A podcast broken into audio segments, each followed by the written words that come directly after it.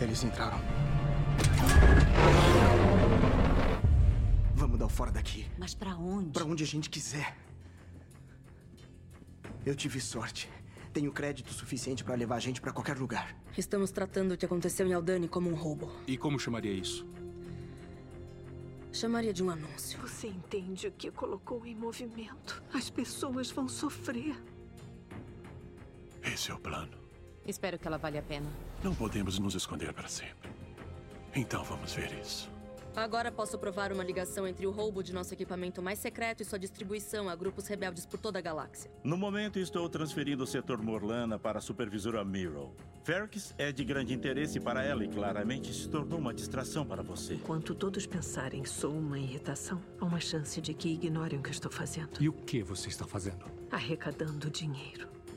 Arrecadando dinheiro para quê? Eu não vou. Do que você tá falando? Você não pode ficar e eu não posso ir. Molana 1? Eu pretendo limpar meu nome e ter meu registro apagado. Por que não começar o processo agora? Há um assassino rebelde livre por causa da corrupção e frouxidão na autoridade corporativa. Segura esse pra mim. Vamos! Seis anos. Seis anos? Não, não, espera! Mudança de orientações. Eu não fiz nada! Espera! Eu sou só um turista!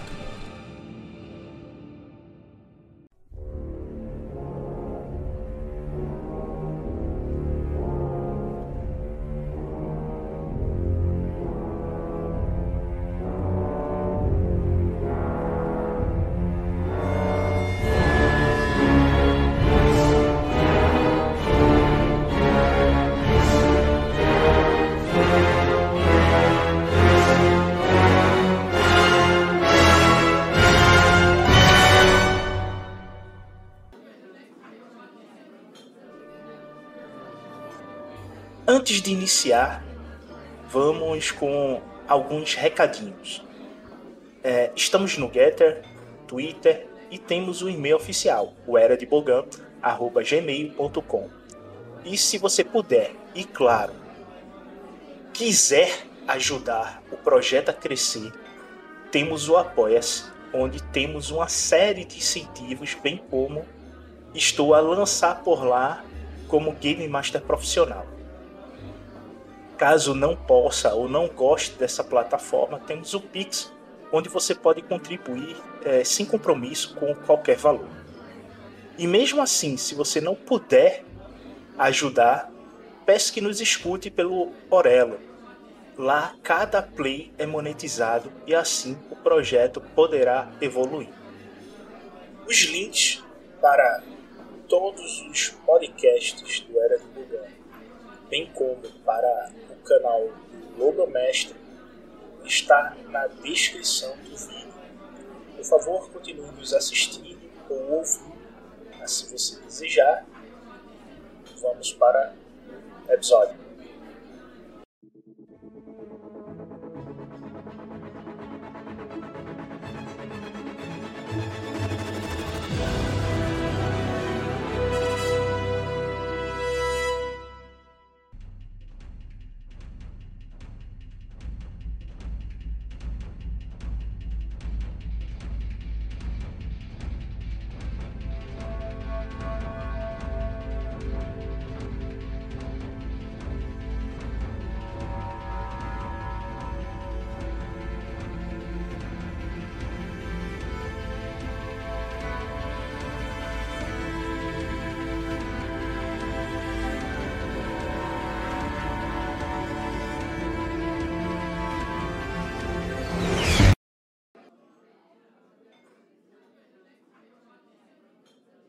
Olá, ouvintes! Aqui é o Game Master Beto. E hoje vamos fazer análise do episódio 8 de Endor, junto com algumas notícias que rolaram no início da semana, no meio da semana, que tá deixando todo mundo de cabelo em pé, ansioso, meio nervoso, não sabe dizer se a notícia é boa, se é ruim, e vamos fazer uma análise aqui mais apurada sobre os fatos e comigo aqui hoje, novamente, o Júnior, do canal Lobo Mestre. Fala, galera. Bom dia, boa tarde, boa noite. vamos lá ver o que essas notícias nos esperam aí. A primeira notícia vinda do site The Direct é que a Disney deu cala-boca na Kathleen Kennedy. E o interessante é que o The Direct mostrou que toda vez que a Kathleen Kennedy ela abre a boca, o projeto desanda. Sério, se eu tivesse um funcionário assim, eu também mandaria calar a boca, tá ligado? Cala a boca porque eu quero ganhar dinheiro, pô. Eu ouvi, eu ouvi um amém, igreja? Amém, igreja. É, é inacreditável, tá ligado? É, é, todos os projetos que ela anunciou durante a D23 e outros eventos de Comic Con desandaram quando ela abriu a boca para falar do projeto. Então, a Disney, como está perdendo muito dinheiro devido ao WD, né? Então, tem que tomar algumas atitudes para ver se volta a ganhar dinheiro. Inclusive, Beto, eu ouvi dizer, não sei se é verdade, certo? Eu ouvi dizer que já tem gente dentro da Disney considerando a marca Star Wars como uma marca morta. Mano, como é que o camarada chega a cogitar dizer isso aí, velho? Se tem uma coisa que praticamente criou a cultura pop, é Star Wars, como a gente conhece hoje. E a Disney chegar a considerar, gente, detalhe que eu tô falando que é um boato, tá? Não sei se é verdade ou não. Mas supondo que seja verdade, a gente tá falando de, da galera cogitar chamar Star Wars já com uma marca morta, ou seja, fracassada. Vocês têm noção que é isso? É, esse boato aí começou com um youtuber. É, ele é bem famoso lá no, nos Estados Unidos. É o Valiant é, Renegade. Ele é um youtuber que fica fala sobre fofocas e muitas coisas da cultura pop. E ele soltou essa, né? Ele usou os dados da Nielsen para poder mostrar e comprovar que ah, o Star Wars da Disney é uma marca morta. E sendo bem sincero, os dados que ele mostrou é preocupante. Bem preocupante mesmo para a Disney da Kathleen Kennedy se mostrando uma falha gigantesca gigantesca mesmo. Nem nos piores momentos, da, quando a marca estava na mão do Lucas, chegou a ter essa quantidade negativa de, de visualizações ou de compras comparado com o último episódio ou obra a ser lançada. Detalhe, viu, gente? Vê que coisa, vê, vê que coisa interessante. A trilogia clássica do Star Wars, ela é finalizou sendo no meados da década de 80. Então, até meados da década de 80, até mais ou menos final do, da, é, da década de 90, início dos anos 2000, quando veio a trilogia prequel, ou seja, mais ou menos 15 anos de intervalo ali, 15, 20 anos, a galera só consumiu o quê? Games, livros relacionados a Star Wars. Não teve mais filme. E, e nunca a marca caiu do hype. Nunca. Certo? Mesma coisa. Quando terminou a trilogia prequel, mais ou menos em 2003 ali, 2004, então até 2012, quando houve a compra da Disney, então a marca também nunca caiu. Nunca caiu. Sempre continuou, a turma continuou lançando jogo, série e por aí vai. Star Wars nunca deixou de ser uma, uma marca relevante. De 2012 para cá, ou seja, 10 anos que essa mulher tá à frente e a mulher to tornou a marca morta, pô, bicho, isso aí não é sinônimo de fracasso, não sei mais o que é. Como dizem, né? Não importa o dinheiro, o que importa é a mensagem. E principalmente se você não está usando o seu dinheiro, o dinheiro é dos outros. Então é que não importa mesmo. É exatamente Verdade. o que a Kathleen Kennedy faz. O dinheiro não é dela e o que importa é a mensagem. Então vamos tornar o WD algo nítido e a, a Disney como marca indo buraco a ralo, né? só vendo o fundo do poço. Os índices negativos de lucratividade dela já acumulam um ano e meio já de fechamento negativo. Quero ver até quando a empresa vai aguentar isso. Uma hora quebra. Se não abrir o olho, vai quebrar. Só que não. Ei, faz 20 anos, basicamente, vai fazer 20 anos que foi que terminou de ser lançado a trilogia prequel, certo? E uns 40 da trilogia clássica. E até hoje, essas duas trilogias são faladas. Mesmo a trilogia prequel tendo seus defeitos, até hoje ela é falada, reverenciada e tem muitos fãs daqueles filmes. Aposto com quem quiser. Muita gente hoje já não lembra mais da trilogia da Disney. Hoje. Então, Olha 2022. só, a gente tem o, o Nielsen, ele lançou uma, um comparativo entre os lucros do, das prequels, do, da clássica, com o que a Disney andou lançando. E a diferença é na casa dos 400 milhões de dólares entre a trilogia da Kathleen Kennedy e as demais trilogias. E o lucro que essas, esses, essas trilogias tiveram comparado com a da Kathleen Kennedy em vendas de marketing, aí nesse caso é boneco, banner e outras coisas, a diferença fica em 700 milhões. Meu amigo, Muito dinheiro. velho. é assim, tipo, não, não é só fracasso, ela fracassou em todos os pontos. Se você não consegue superar o, o anterior ao seu, se você não faz algo melhor do que já veio, também Ou pelo menos o mesmo nível, né? Ou pelo menos o mesmo, mesmo nível, né? já era. Já era mesmo. E o, o preocupante desses dados do Nielsen é que uma série muito boa, com pouquíssima lacração, se mostrando que não está dentro desse universo UWD que a Disney criou, que ainda está sofrendo por causa da mensagem. Os índices de audiência dela foram menores do que Boba Fett e a porcaria da série do Obi-Wan Kenobi.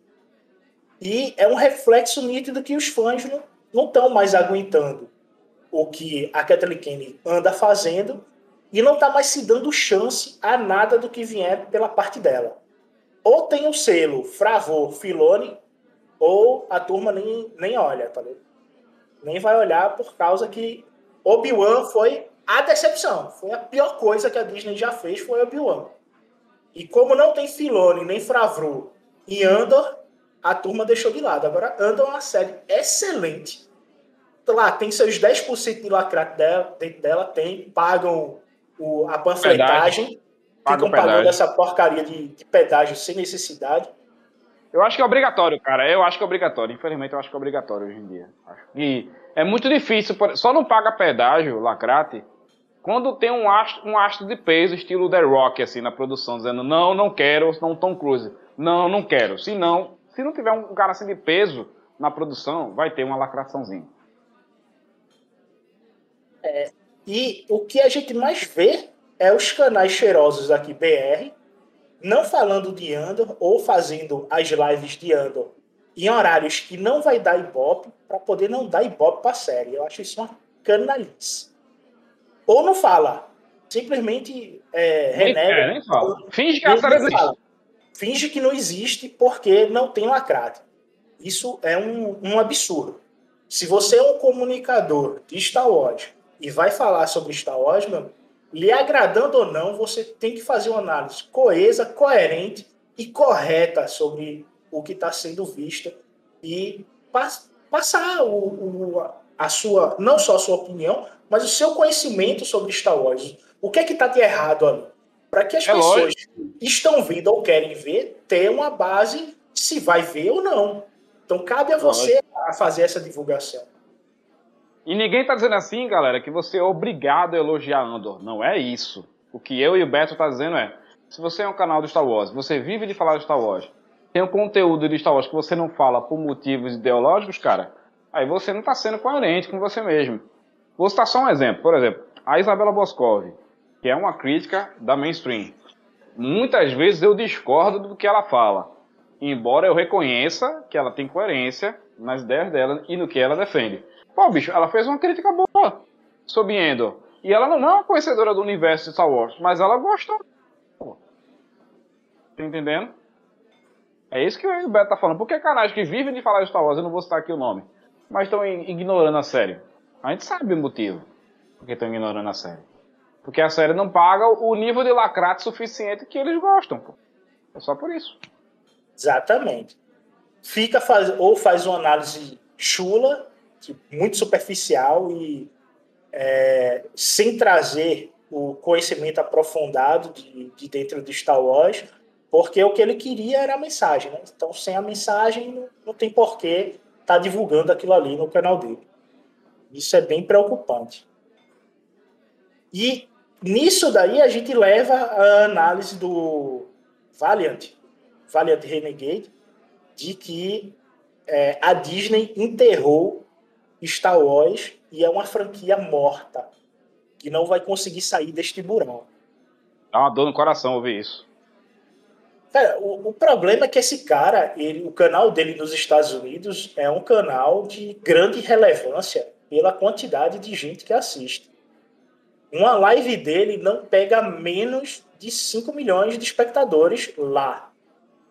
Então, é, é triste você ver um cara que tem uma relevância tão grande lá nos Estados Unidos, mostrando os dados que ele mostrou da, da Nielsen, comparando, vendo uhum. que tudo que a Kathleen Kennedy toca vira bosta, e a Disney não demite essa mulher, tá ligado? Quer manter ela a todo custo.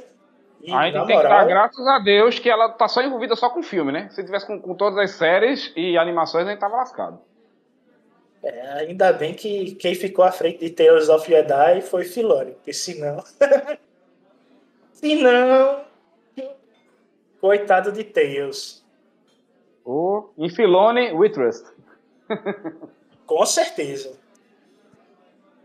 E a última notícia dessa semana que a gente ficou esperançoso é que o Deadline ele soltou uma notícia na, no final da segunda-feira é, através dos seus contatos dentro do Hollywood Reporter dizendo que a nova trilogia está para sair já tem diretor, showrunner, tudo mais e a, a trilogia que está à frente é o Damon Lindelof, Lindelof.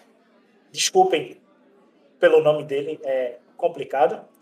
E Não, Odair Shinoy, que o Shinoy é que vai estar tá à frente da, da direção. O Damon ele vai estar tá como pós-produção, é, pós não, como produtor geral e não vai ter a Kathleen Kennedy por trás dessa trilogia que está por vir aí.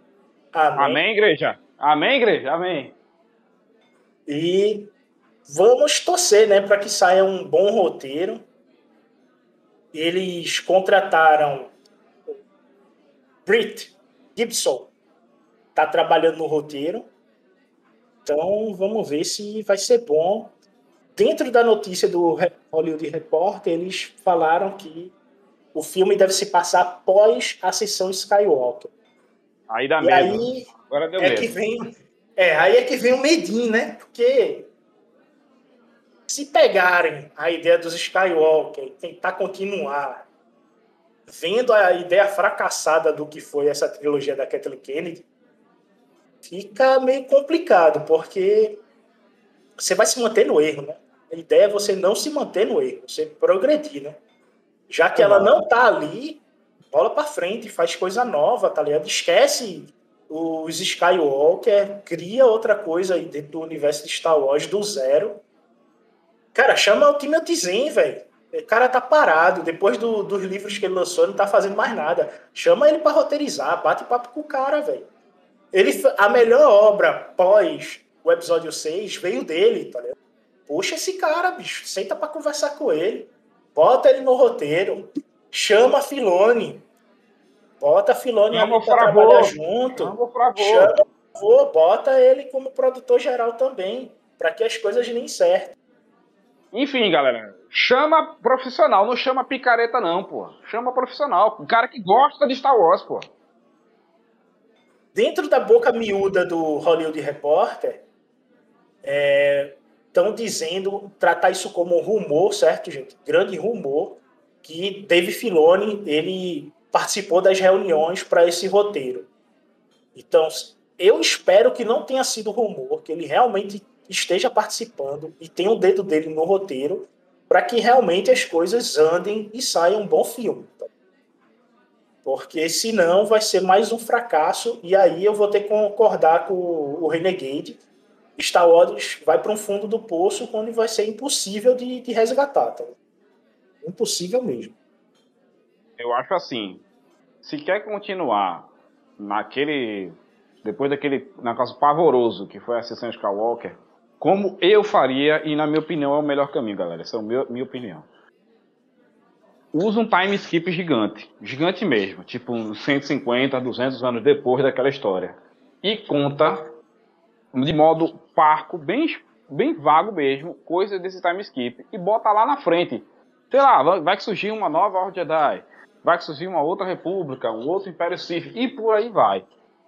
Só lembrando, ah, mas isso aí é muito vago, Júnior. Beleza, vocês lembram como foi a trilogia clássica? Começou? No primeiro filme da trilogia clássica, Uma Nova Esperança, o Luke ele só menciona Guerras Clônicas. A gente só foi saber o que era Guerras Clônicas mais de 20 anos depois. Entendeu? Então, no meu ver, uma nova trilogia de Star Wars, para ter realmente um novo começo, teria que ter esse time skip, entendeu? Mostrando lá na frente como seria o futuro da galáxia. Mas entre, nesse período de time skip deixava em total é, coisa vaga mesmo. Só mencionava coisa aqui e acolá, sem dar muitos detalhes. No futuro, aos poucos, ia explorando esse time skip aí. Entendeu? Porque aí daria mais liberdade para os roteiristas trabalharem. Eu, é o que eu acho, né? Porque se for começar, começar, por exemplo, exatamente depois que termina a Ascensão Skywalker, bicho, aí vai ter que chamar aquela menina de novo, que fez a Rey, eu nem lembro o nome da atriz, de tão esquecível que ela é. E, é, pô, e você pode ver, aquele, aquele papel lascou tanto ela que Terminou Star Wars, tu viu, Beto, ela fazer mais algum filme depois daquilo aí? Eu não lembro. Não lembro, não. Também não lembro, não. Então, se fez, galera, me desculpe, mas eu não lembro. Certo? Eu lembro dela muito em, em, capa de revista, em, em saindo em talk show, de entrevista, mas filme e série. Não lembro, eu não. Não lembro, não. Vocês podem ter ideia, eu não lembro nem o nome da atriz. Só lembro o nome da personagem.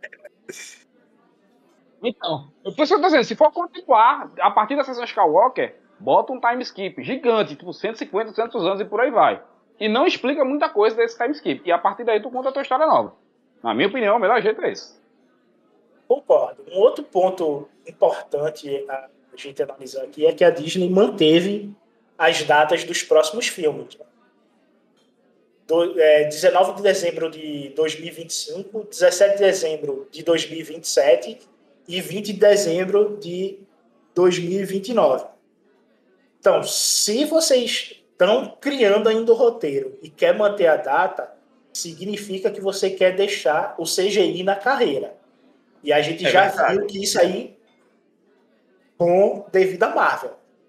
É, que a Marvel anda lançando no cinema é terrível de se assistir, terrível de se ver, porque a turma que faz a pós-produção, na análise, na parte de decodificação de efeitos visuais, não tem tempo.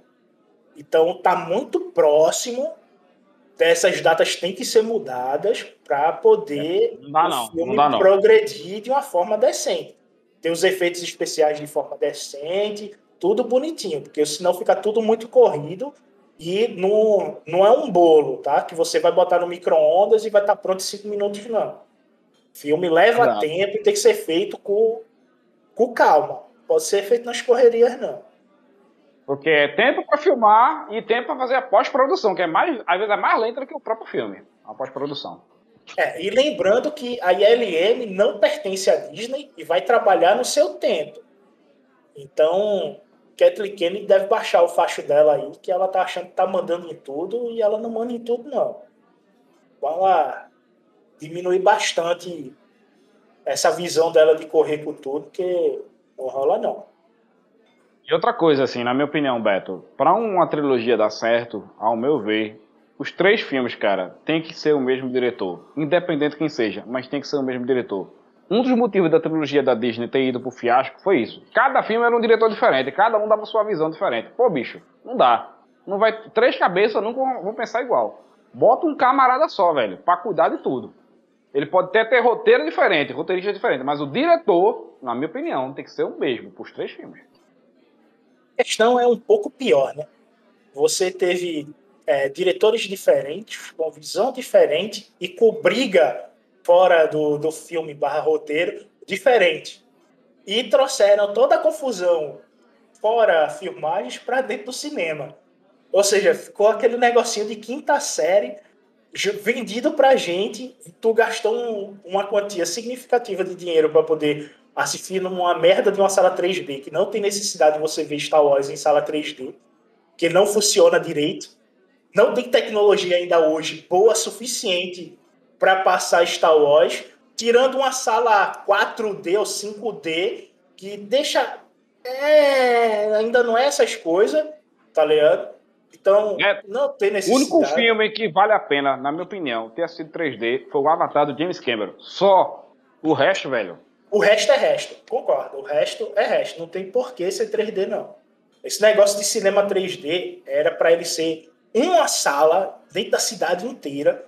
Pode ter bilhões de pessoas na cidade, velho. Problema, é só uma sala pro 3D e o resto tudo normal. 3D, o filme 3D, ele é a parte. Ele é filmado de uma forma totalmente diferente e roteirizado de uma forma diferente. Então você não pode pegar um roteiro de um filme convencional e querer transformar em 3D que não dá certo. Ou seja, o, o público sofre com isso porque não, não tem uma qualidade boa, tu não consegue enxergar direito. Quem usa óculos, porra, é terrível. Eu uso óculos. É uma merda assistir filme 3D com aquela merda, o óculos por cima do óculos, que o óculos 3D não tem grau. Se eu, se eu tiro meu óculos, eu não enxergo porra nenhuma. Então. E outra. E outra, você se sente lesado, né, Beto? Você pagou a mais pelo ingresso 3D e não tá tendo qualidade, pô. Você tá sendo lesado. Você não assiste direito. É, praticamente quem usa óculos é como se fosse um cego ir pra sala de cinema. Porque tu só escuta. É tá bronca. Tá é bronca, realmente. Não tem condições, não, pô. Zero condições. Então, velho, tem que ter. Não, essa posição. Desculpa aí, Beto. Só essa posição que a gente acha, viu, galera? Que a gente acha. Não, tranquilo. Então, gente, é, essas foram as notícias da, da semana. Até o momento da gravação desse episódio, a não teve mais informações sobre o assunto, não foi soltado mais nada. Então, essas foram as notícias que impactaram a semana até a gravação do episódio. E vamos, a partir de agora, fazer análise do episódio 8 de Endor. Então, quem fica aqui, fique por sua conta e risco. Se não assistiu o episódio, tá? Essa é uma zona com spoilers.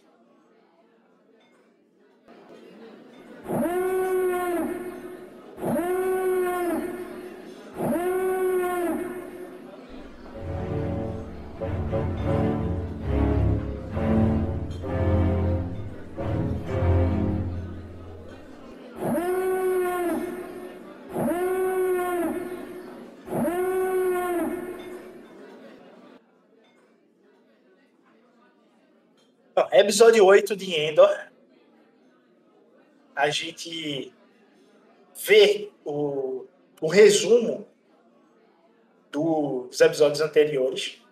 Ele começa mostrando a Bits e os seis anos que Endor ganhou na prisão, né?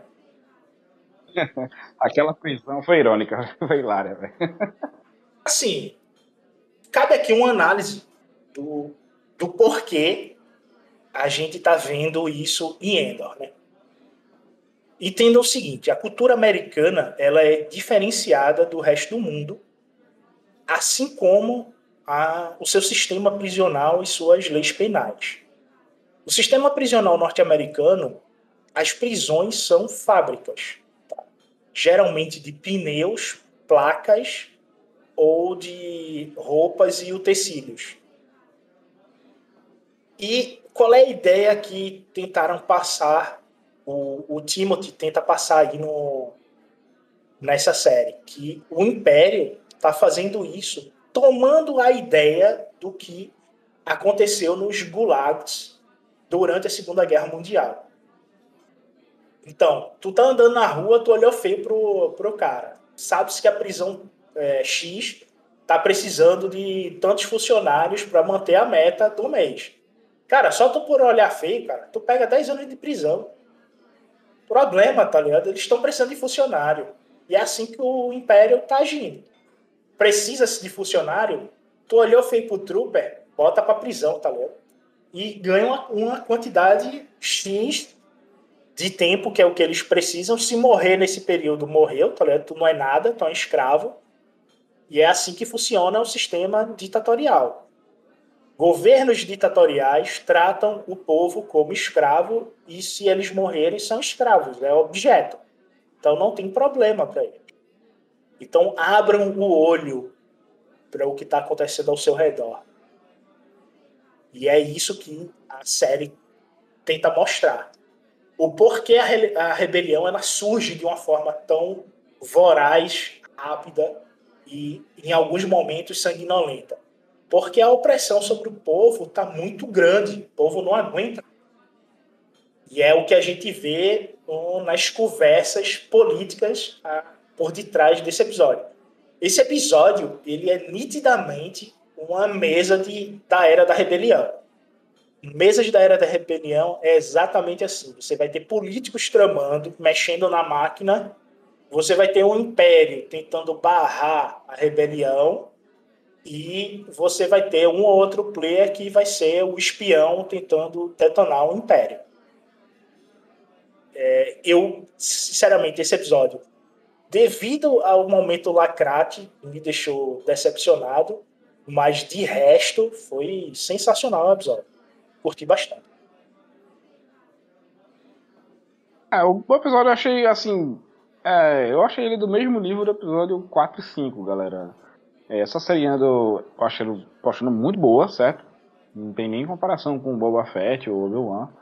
Eu acho que ela se alonga demais em, em, coisas que não tem necessidade. Por exemplo, eu não quero saber da filha da Momotma, velho. Eu tô nem aí pra essa adolescente, velho. Eu não quero saber do romancezinho que o Wendell teve com a Bia, com a Bix Kali, velho. Tô nem aí com isso aí, mano. E entre outras coisas, tá ligado? que tá fazendo hora extra naquela série ali. Então eu achei esse episódio, no geral, razoável, por conta porque ele se estende em coisas que. É, não tem pra quê, tá ligado? Ele fica enchendo linguiça. Acho que se a série fosse 10 episódios ou 8, estaria mais enxutinha e seria melhor. Eu acho. Então esse episódio foi bom pela parte da, da prisão, né? Que a gente vai chegar lá. Que a parte, foi a parte mais interessante do episódio, foi aquela parte da prisão ali, que, que o Beto tá falando, que os presos são obrigados a trabalhar ali, que não só isso, eles têm, eles têm metas ali para cumprir, não é só trabalhar por trabalhar, tem que trabalhar e dar resultado.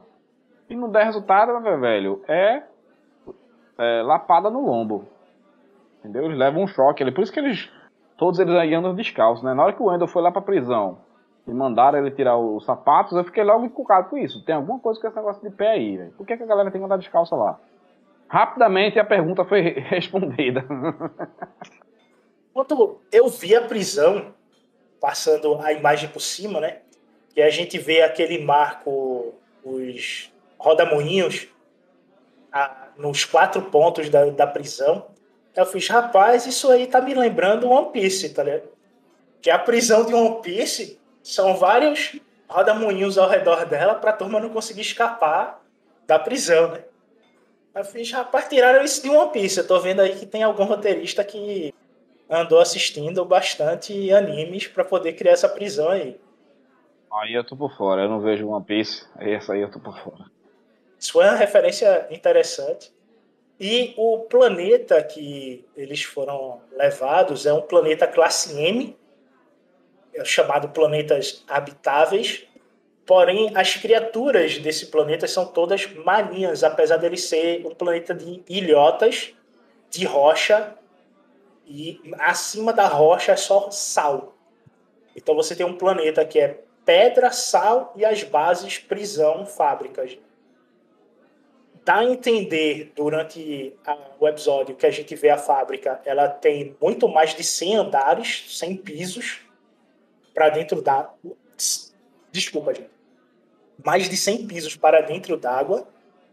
E Outra coisa interessante, não sei se você prestou atenção, os presos se comunicam por sinal, né? E é o, o sinal que eles fazem é da montagem. É, eles ficam repetindo o sinal como se estivessem montando as peças, que eles têm uma quantia de, de produzir, né? Você tem que quitar essa quantia é, o mais rápido possível. Você, quando entra na prisão, você tem 3 mil peças, 4 mil peças para fazer, e você tem que fazer essas peças, ou senão você não sai da prisão.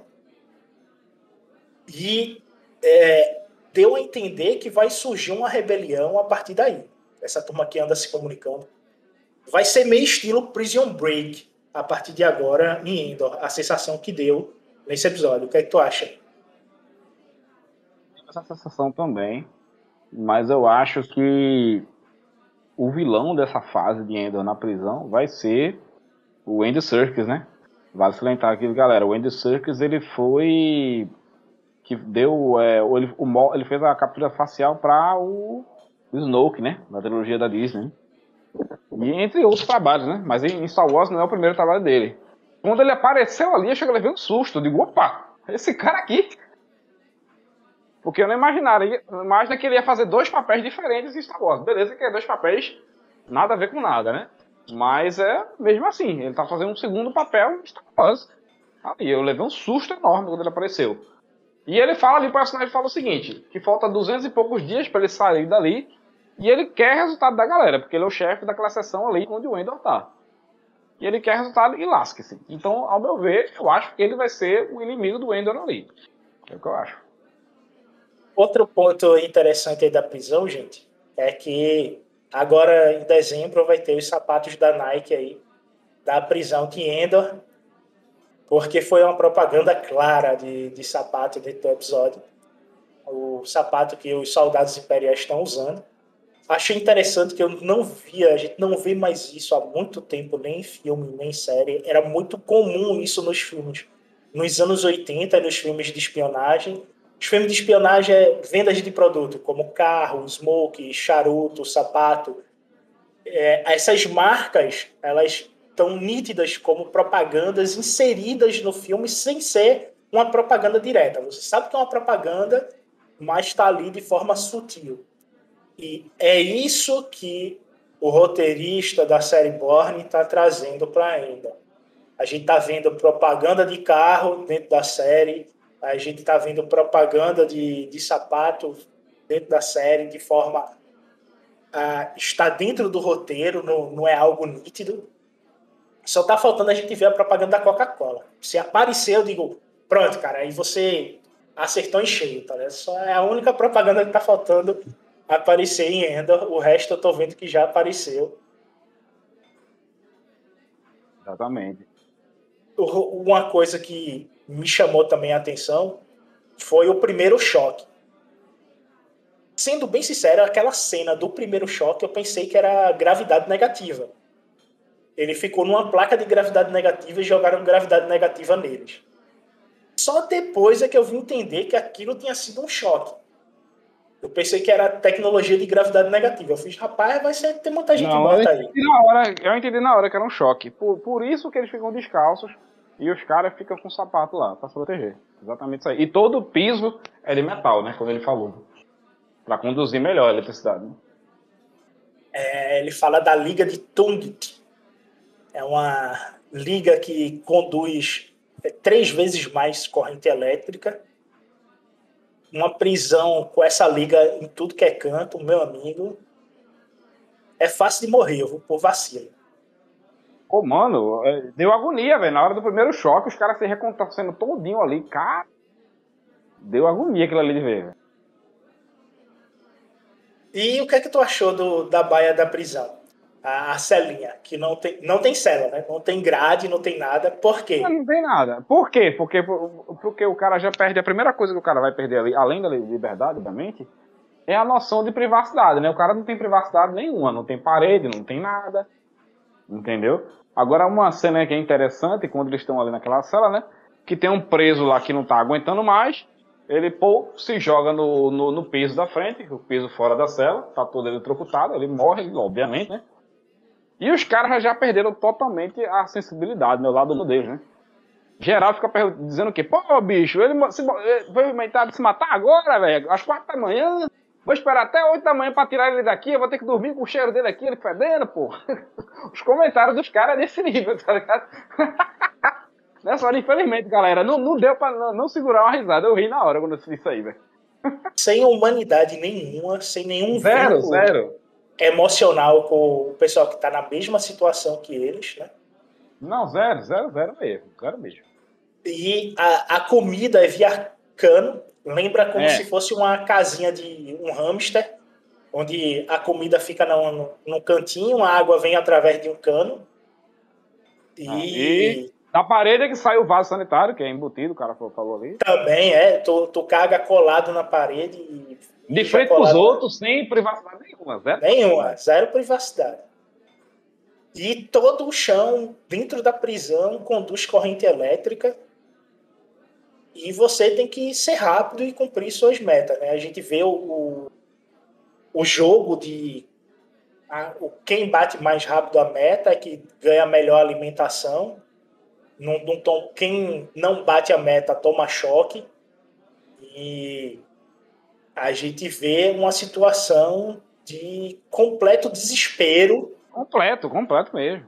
Vindo do, de todos que estão ali. E a cara do, do ator que faz Endor, ele olhando, analisando Diego a situação. Luna.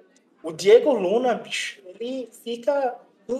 Ele mostra um desespero que você. Meu irmão, velho, tu tá se cagando aí, bicho. Que a gente começa a rir do, da cara de medo dele e você fica, meu irmão, fudeu, né? Já era. Detalhe, né? E detalhe, viu, gente? Ele não foi preso pelo roubo que ele participou, não, viu? Ele foi preso por um mal entendido. Exato. Se por um mal, se por um mal entendido ele foi parar ali, imagine se ele fosse pego pelo roubo. é, pego pelo roubo, ele ia sofrer o que os amigos dele estão sofrendo em Ferris. Né?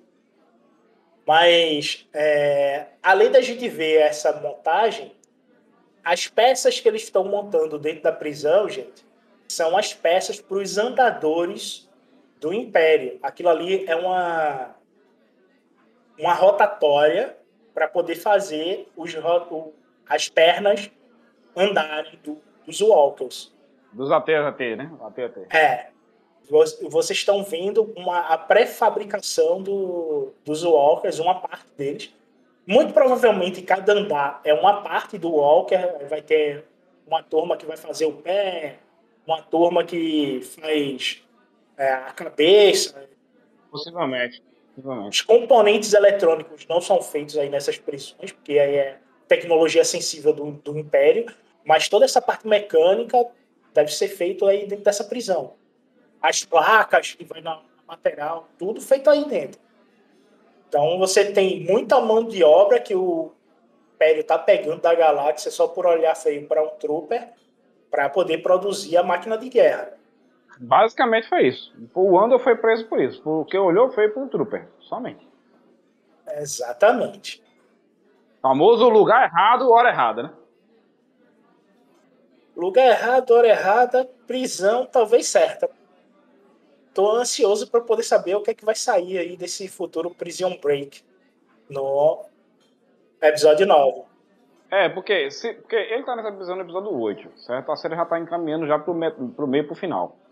Então eu acho, né, que ele vai sair dessa prisão ou no 9 ou no finalzinho do episódio 9. Do 10 em diante ele já não vai estar tá lá. Acho muito difícil. Porque é, essa série ela foi estruturada sempre a, a três, três episódios, um ar. A gente teve o primeiro arco, que foram os três primeiros episódios. Ele conhecendo, conhecendo o Luther, né? Conhecendo o Luther, o, toda a parte inicial do que é a rebelião, ele conhece a Lu. Aí você tem o segundo arco, que é o roubo, também em três episódios, e toda a estruturação, a gente vê toda a história de como se, se montou o roubo, tudinho. E a parte boa de ser um pouco mais lenta é que você vê tudo o que isso implica, o que vai enraizar pela galáxia. Então, ele ser lento, mostrando os vários núcleos, o que está acontecendo ao redor da galáxia, se torna interessante para você entender a movimentação política por trás disso. Que se fosse somente ele, sem os núcleos é, do Lutem, sem o, o núcleo da Mon, você não teria essa noção de como a máquina gira dentro do Império. E claro, dentro do Império, que são os NPCs do narrador, né? O narrador aí é Império e ele fica movendo os NPCs dele. É, tem o, o, núcleo da Dedra também, né? Que tornou-se interessante também nesse episódio, nem no outro também. A Dedra foi um personagem que ela cresceu um pouquinho nos últimos episódios. Até gostei disso aí. Chamou a atenção até do, do Yularen, né? Que era um personagem que não aparecia há muito tempo em Star Wars. E apareceu no núcleo da Dedra agora.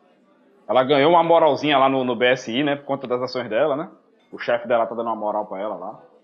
É, tão ouvindo mais ela, né? Antes não, não ouviam ela, achava que era, era doida, tava vendo fantasma em tudo que é lugar. E uhum. ela provou que os fantasmas são reais, né? Exato. Aí não dá mais para negligenciar isso daí. E o almirante, ele escuta ela, apesar de você nota que a cara que ele faz na reunião é aquela cara de não estou gostando de sua voz, por favor, se cale. Mas é. ele escuta ela porque a informação dela é de extrema importância. E a gente vê que essa célula imperial ela é como se fosse os, os personagens do narrador. São nitida, nitidamente os NPCs do narrador. E é um tratado de uma forma diferenciada dentro do roteiro, que você vê o um mecanismo do Império. É, existe um motivo para cada Imperial estar tá dentro dessa série, e o momento que ele apare, a, aparece dentro da série, ele é um momento crucial de evolução do próprio personagem. Isso se mostra um roteiro muito bem escrito. Né? A gente tem aquele cara do. O Círio Carne, né? Volta. Ele voltou de novo agora nesse episódio. Sírio não, o Sara. Ele agora é Sara, depois que a mãe dele fala do apelido de infância dele, a Sara. Ah, é? Sara, Sara. Eu, quem é essa? Aí eu saquei, né? Sírio Sara. O apelido dele é Sara. Ele é, tá na baia dele. E ele chamou a atenção, né? Da Dedra, né? Ele chamou a atenção da Dedra por conta das investigações. É, por conta das investigações que ele continuou fazendo. Ele continua atrás do Andor mesmo com os recursos limitados que, que ele tem, né? Mas ele continua atrás deles. É vingança pessoal, né? Ele, o dever dele para com o Império é vingança pessoal. E para aqueles que jogam a Era da Rebelião do FFG, isso é um dos deveres, tá? Do Era da Rebelião, vingança pessoal. Então ele está dentro do Império e tem o dever de vingança pessoal. E a vingança pessoal dele é um Andor. Esse aí é o tipo de personagem que só vai morrer quando matar o seu inimigo, tá vendo? Enquanto o inimigo estiver vivo, uhum. é, vai estar tá atrás dele a todo custo. Isso foi uma coisa que a série, a série foi cantando já há uns episódios. Né? A gente já imaginava que ia haver uma união, né? Entre a Dedra e o Ciro, né? Acabou acontecendo mesmo. E a Dedra, ela vai interrogar ele, tentando pegar mais informações para poder ir atrás do Endor ela joga na, na reunião que o Endor é o cabeça de uma célula rebelde. E isso é preocupante para o Endor, tá ligado? Tipo, tu se tornar o, o procurado número um do Império não é algo muito bom. É, ela chama ele de o, o eixo, né? Ela dá um apelido para ele, que é o eixo. Bicho, tá na lista top 1 do FBI, não é muito bom não, tá ligado? Você, a tua sombra passa a te perseguir, tá ligado? Aí é meio complicado. E o pior, ele está dentro da, de uma prisão imperial e a BSI não sabe. Isso aí se torna ridículo para a BSI, tá ligado? É uma situação ridícula. Ele tá com identidade falsa lá. Mas mesmo assim é ridículo pra BSI, pô. A identidade falsa tem a foto dele, tá ligado? Como tu não tem escaneamento por rosto, pô? Tu tem um, uma ola imagem do rosto dele, tu não tem escaneamento por rosto. Pô, é meio ridículo isso pra BSI. É verdade, é verdade. É ridículo. E esse núcleo também é, é bom. Esse núcleo não, esse episódio também é bom porque mostra o que é que o Lutem tá fazendo, a, estratégia do Lutem, né? Mostra melhor aqui, né? Que ele mostra que o Lutem quer isso. O Lutem quer tá jogando a bandeira vermelha na frente do touro, né? Que é o Império.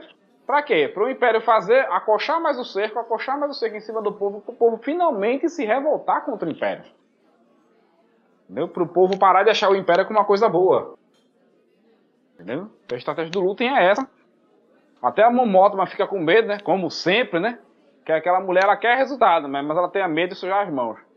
Mas agora, até ela tá, tá se movimentando um pouquinho, né? Tentando recolher mais, mais dinheiro para a rebelião. É, ela anda muito com Dória, pô. Por isso que a mão é desse jeito. A Leidória anda de, de mãozinha dada. Tem que ser cheiroso pra poder andar com ela. É, pô. É. E outra, gente, a gente teve aqui de volta a, a volta do grande, grandíssimo, nada mais, nada menos, Forrest Whitaker, voltando aqui como Sal Guerreira. Esse é um dos personagens que eu mais gosto né, de Star Wars, velho. Gosto muito do Sal. Sal Guerreiro é moral demais, velho. Ali é realmente um guerrilheiro pela liberdade.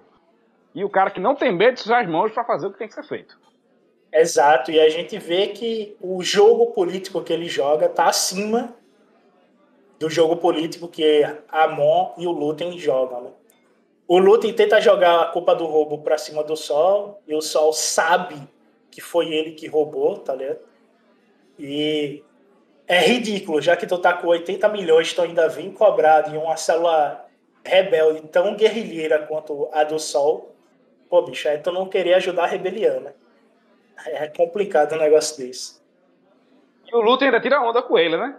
Você, um anarquista que vive no meio da caverna. É porque ele é muito radical, tem que ser anarquista, né? É, ele não, não pode ser um, um, um aliado rebelde que faz as coisas acontecer. Né? Ele tem que ser um anarquista. Porque só quem faz acontecer é o Luthor. O resto é anarquista. Exato. Aí o, o, o vai lá negociar com o Sol. Lembrando, o Sol aqui foi dublado novamente pelo Francisco Bretas, tá, galera? Que é o dublador clássico, né, do, do Yoga, do Cavaleiro Zodíaco, entre outros trabalhos, né? Mas ele é dublado de novo aqui pelo Francisco Bretas. É legal que a parte da dublagem da série tá tendo um cuidado todo especial com, com termo, com traduções, com nomes. Eu assisto o episódio duas vezes, sempre dublado e depois legendado. Mas tem hora que eu tô até deixando de assistir legendado porque a dublagem tá tão boa, tão envolvente que você não, não sente falta do idioma legendado ali, não. A dublagem se manteve as mesmas dublagens de, das Guerras Clônicas e dos demais filmes. Então, são os mesmos dubladores e e isso é excelente, tá ligado? Que você não, não tem aquela sensação diferenciada de ser uma voz que tava em outro personagem e agora tá em outro. Não, se manteve os mesmos dubladores. Para os novos personagens, é outros dubladores.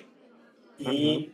é esse, esse carinho que estão tendo pela dublagem brasileira é bastante importante, já que o brasileiro e a sua dublagem têm uma relação muito especial e a gente ama a dublagem brasileira, que é uma das melhores, se não a melhor dublagem do mundo, é a dublagem brasileira. Quem nunca assistiu Yu Yu Hakusho não sabe o significado que é da dublagem brasileira tem para o brasileiro. Oh, certeza, certeza. E aqui, velho, o Sol Guerreira ainda não tá com a sua famosa e característica respiração defeituosa, né, que ele tem em Rogue One. Aqui na série ele ainda tá com a respiração normal. Ele anda só com aquela armadura dele, mas sem aquela respiração defeituosa, né? Ou seja, não temos ainda a origem para aquela respiração que ele tem ainda, né? Não sabemos ainda como ele ganhou aquilo aí. Ele ainda não ganhou o dano crítico que vai deixar ele com insuficiência respiratória, né? Tá é. aguardando esse crítico aí aparecer. É, ele vira praticamente o Darth Vader da rebelião. Agora, uma outra coisa interessante que a gente tem é, nesse núcleo aí é o aparecimento dos Z-Wing, né? Os Z-Wings, eles, no universo expandido da Era de Lucas, eles vêm aparecer pós episódio 4, né? E a gente tá vendo que é uma retificação dentro do cânone Disney, colocando o Z-Wing mais cedo, né? E eu acho essa uma das. Depois da X-Wing, a segunda melhor nave que a rebelião vem ter são as Z-Wings. Gosto também, velho. Embora eu sou um fã especial dos TIE Fighters do Império, eu acho muito fácil, muito ma massa, assim, a, a manobrabilidade e a velocidade dos TIE Fighters, eu sou fã daquilo ali. Cara, o melhor TIE Fighter que existe é o TIE Phantom, e eu sou doido para ver uma batalha de um TIE Phantom contra um X-Wing em, em, live action. Phantom, Seria interessante é ver isso. TIE Phantom é aquele do Vader, né? Que Vader fez um TIE Fighter especial para ele. Ali é, o do Vader é o TIE Fighter Advanced. O TIE Phantom, ele tem um cloak. Lembra de Clone Wars, aquela nave que Anakin pilota, que ela fica invisível, que ela se oculta, que tem um cloak? Pegaram essa tecnologia do Cloak e colocaram dentro de um TIE. Misericórdia. É um TIE com, com o Cloak. Agora, esse TIE, ele tem a mesma capacidade de armamento que um TIE Defender. E ainda tem um Cloak. Mas ele tem hi- hiperespaço? Ele Tem, salta no hiperespaço? hiperespaço, salta no hiperespaço. Caramba, então é completo esse TIE aí, é completo. É a cabeça do, do TIE Defender, com algumas armas dele, mais o Cloak. Completíssimo. só- Ele só não tem escudo, né? Feito o, o X-Wing, né? Tem escudo. Tem Ah, escudo, tem Cloak. Que nave apelona do caramba. Que nave apelona da poxa, velho. Tem tudo.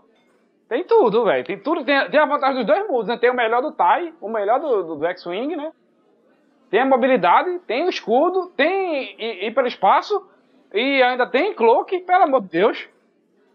Tem o Cloak. Não, rouba, roubadíssimo essa nave. Essa nave aparece em, em que obra, Beto? Eu não lembro. Essa TIE Phantom. As TIE Phantoms, elas são características do universo expandido das HQs dos anos 80 e 90. Ah, só Legends ainda, né? Só, no, no, Só. no, no, no Canon Disney não apareceu. É, você tem a- alguns fãs filmes em animação com ela aparecendo, muito bem Uhum. feito.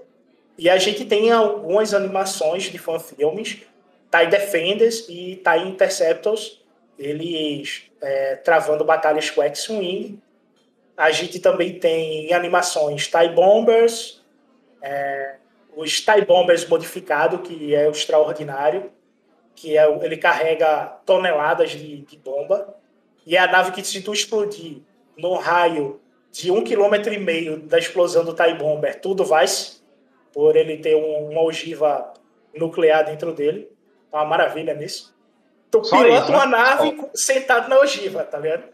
Tipo, a chance de tu morrer é zero, tá ligado? Zero, zeríssima. Só pode dizer o contrário, né? pois é. Caramba, bronca, pesado. E a gente vê que o Sol, ele tá é, morando em cavernas, né? E a gente vê aquele mercenário do Sol também, no, logo no início da cena, segurando a carabina dele. É, eu acho aquela espécie uma espécie bem interessante, por ela precisar de uma máscara para respirar, já que o oxigênio é letal para ela. E é uma espécie que aguenta estar no espaço, né? Diferente dos humanos. É, é, é o Keldor, não é isso? É o Keldor, não é isso? É a raça do Plo Koon, não é? Não, não especificamente, né? A sub-raça da raça do Plo Koon, né?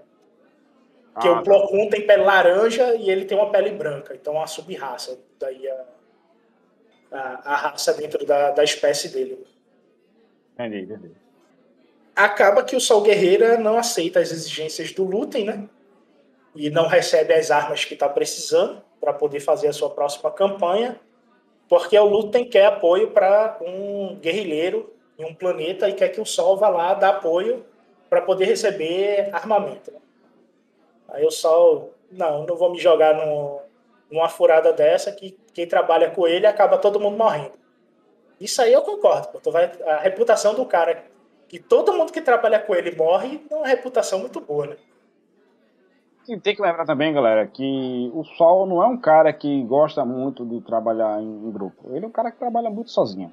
Ele só trabalha ele e a galera dele, entendeu? Por quê? Porque ele é aquele camarada que não quer saber. Ele quer o resultado pronto. Então ele não, não tem medo de torturar, ele não tem medo de matar quem quer que seja. Ele quer derrubar o Império. Acabou.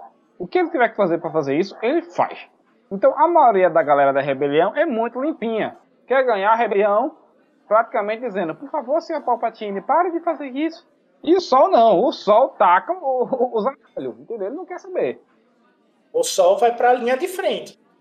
É, Exato. quer saber, não. É bucha, é, precisa de bucha de canhão, é com ele, tá ligado? Ele vai para frente e resolve a situação. Agora, geralmente ele não aceita receber ordem de ninguém. Ele não aceita, é muito difícil. É, quem tá na linha de frente não quer receber ordem, né? Quer morrer à sua maneira. Tem esse detalhe. E é isso que a Mon Mothma não, não entende, né? O núcleo dela novamente se encontra em uma festa, mostrando a relação dela com a filha, que é uma relação complicada. A filha não entende o que está acontecendo ao redor dela e dá o apoio irrestrito ao pai, porque o luxo que o Império dá é o que ela vê, e ela acha que o Império está certo por causa disso. Logo, o que a mãe dela faz contra o Império está errado, então você vê aquela birra de adolescente. E você vê que é, a Mon ela tá cercada de inimigos. E o primeiro inimigo dela é o marido dela, né? Tem uma situação muito delicada no, no casamento da Mon. E ela a conversa na, na festa é aquela conversa de andando no corredor para obter informação. Né?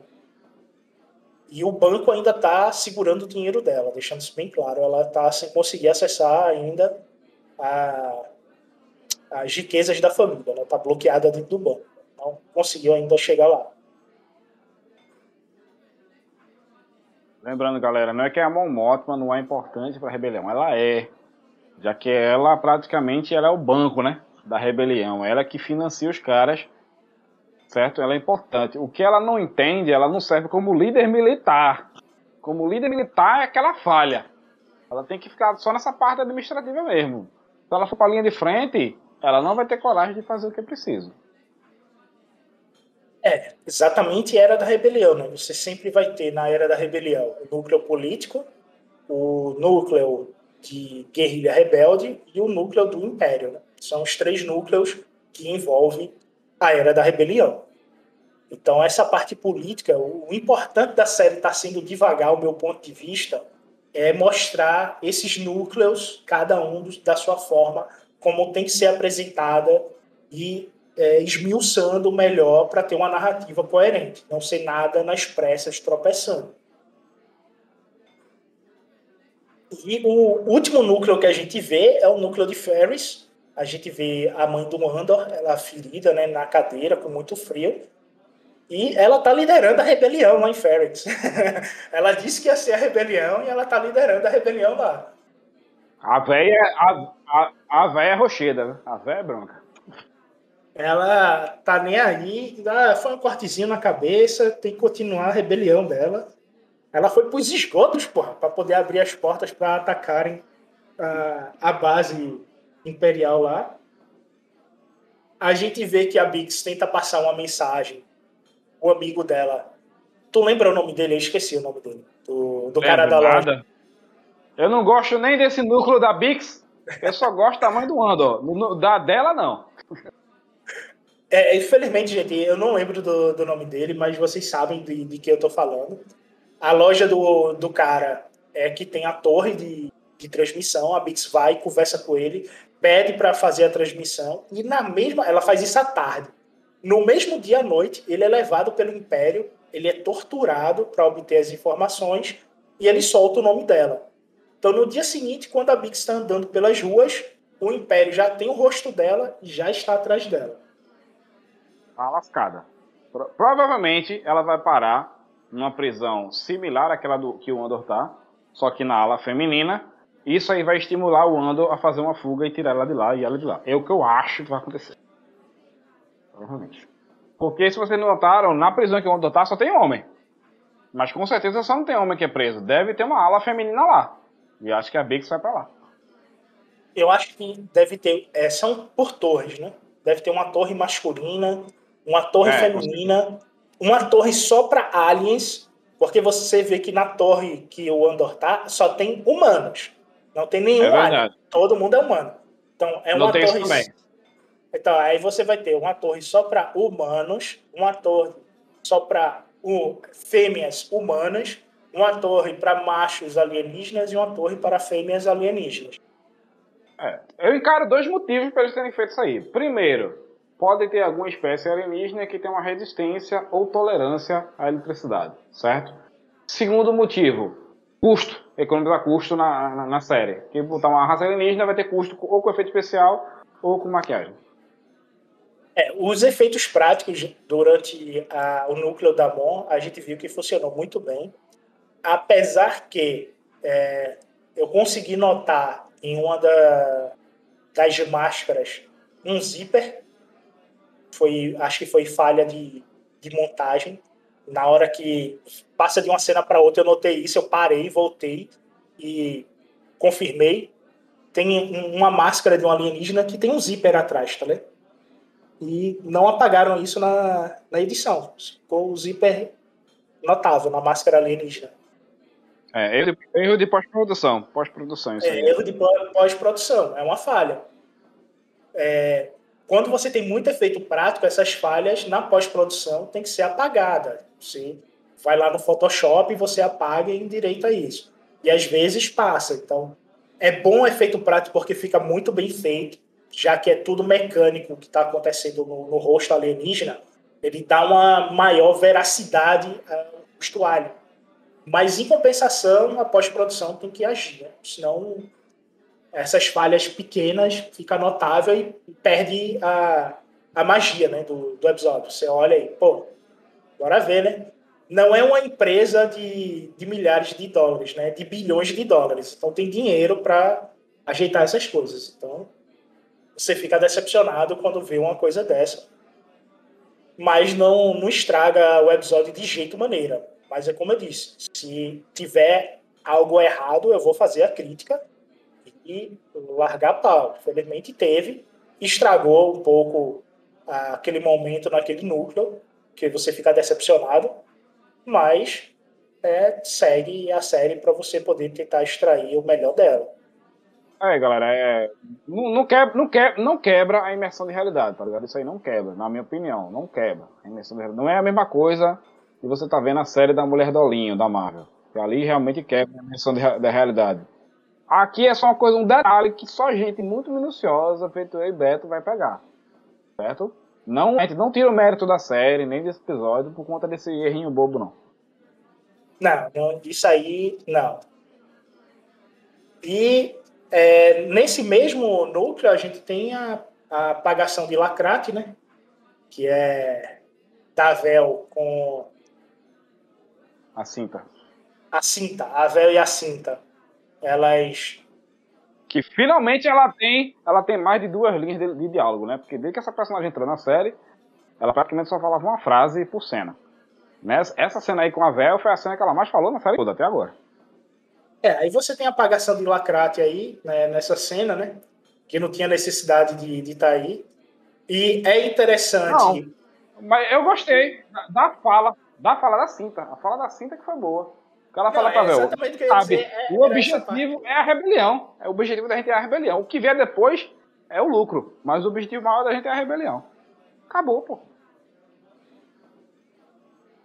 Ah, isso aí eu achei interessante, que foi aquele corte é, necessário para dar o desenvolvimento a, ao núcleo.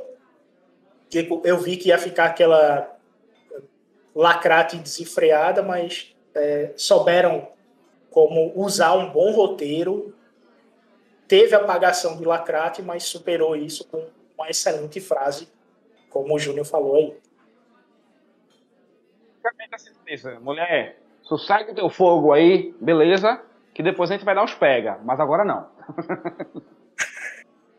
E aí a gente vê a, a Bix entrando na sala com a Dedra, vendo um amigo dela, a Dedra manda deixar o cara ali para ela poder ver o quanto o cara sofreu durante a noite. E a gente vê a cara da atriz de desespero total, né? Por ele ter sido torturado a noite inteira. E termina por aí o episódio, né? Logo depois disso, não, não tem prosseguimento, o episódio termina. É. O, o Sírio, o Sírio quer se fazer útil pra Dedra, né? A Dedra ainda, ainda tá em dúvida se usa ele ou usa só o que ele descobriu. É, tem esse detalhe aí também. A gente vai ver o, o que o, o Círio vai fazer no próximo episódio. Eu acho que o próximo episódio vai ter uns 5 minutos a mais. A gente vai ter um episódio de uma hora e um pouquinho. Esse aí foi bem longo, né? Eu não lembro, não. Esse aí foi 50 e poucos minutos. Eu não lembro exatamente. Foram bem longo. exatos 54 minutos de Ah, é bem longo esse 56. episódio. Foi um dos episódios mais longos. Uhum. E ele. O próximo tende a ser mais longo porque deixou muita coisa aberta nisso, né? Então tem que fechar muita coisa. E vai, e vai fechar esse arco da prisão, né? Com certeza, acho que fecha no próximo. tudo muito corrido e, como eu disse, foram feitos de três episódios um arco, então esse arco deve fechar no próximo episódio, por isso que eu acho que ele vai ser o mais longo. E para este episódio, eu dou nota 7. É, teve, como eu falei, teve algumas falhas e não, não foi um episódio 10 barra 10 como foi o último para mim. Esse teve falhas que diminui para mim para uma análise geral, o olhar mais acurado sobre a série, ele teve uma queda. Eu gostei, razoável, certo? De saldo positivo para mim é a atuação do Diego Luna na cadeia, muito boa. Ele passa toda aquela hora de tensão e medo que aquele ambiente causa em quem está lá, certo? A atuação também do, do Lutem, eu não vou falar o nome do ator aqui, que eu sei que eu vou falar errado, então eu prefiro falar só o nome do personagem. Então, a ação dele também é muito boa. São de longe os dois melhores atores dessa série, certo? Então eles carregam, na minha opinião, a série nas costas, com os arcos deles. Muito bom, muito bom mesmo. Mas tirando isso, eu ainda acho que essa série é um, tem um pouquinho de, de, de cenas desnecessárias, de coisas que não precisa ver. Por exemplo, eu não faço questão nenhuma de saber como é a relação da Mon Ótima com a filha dela. Isso para mim não muda zero a, a minha vida.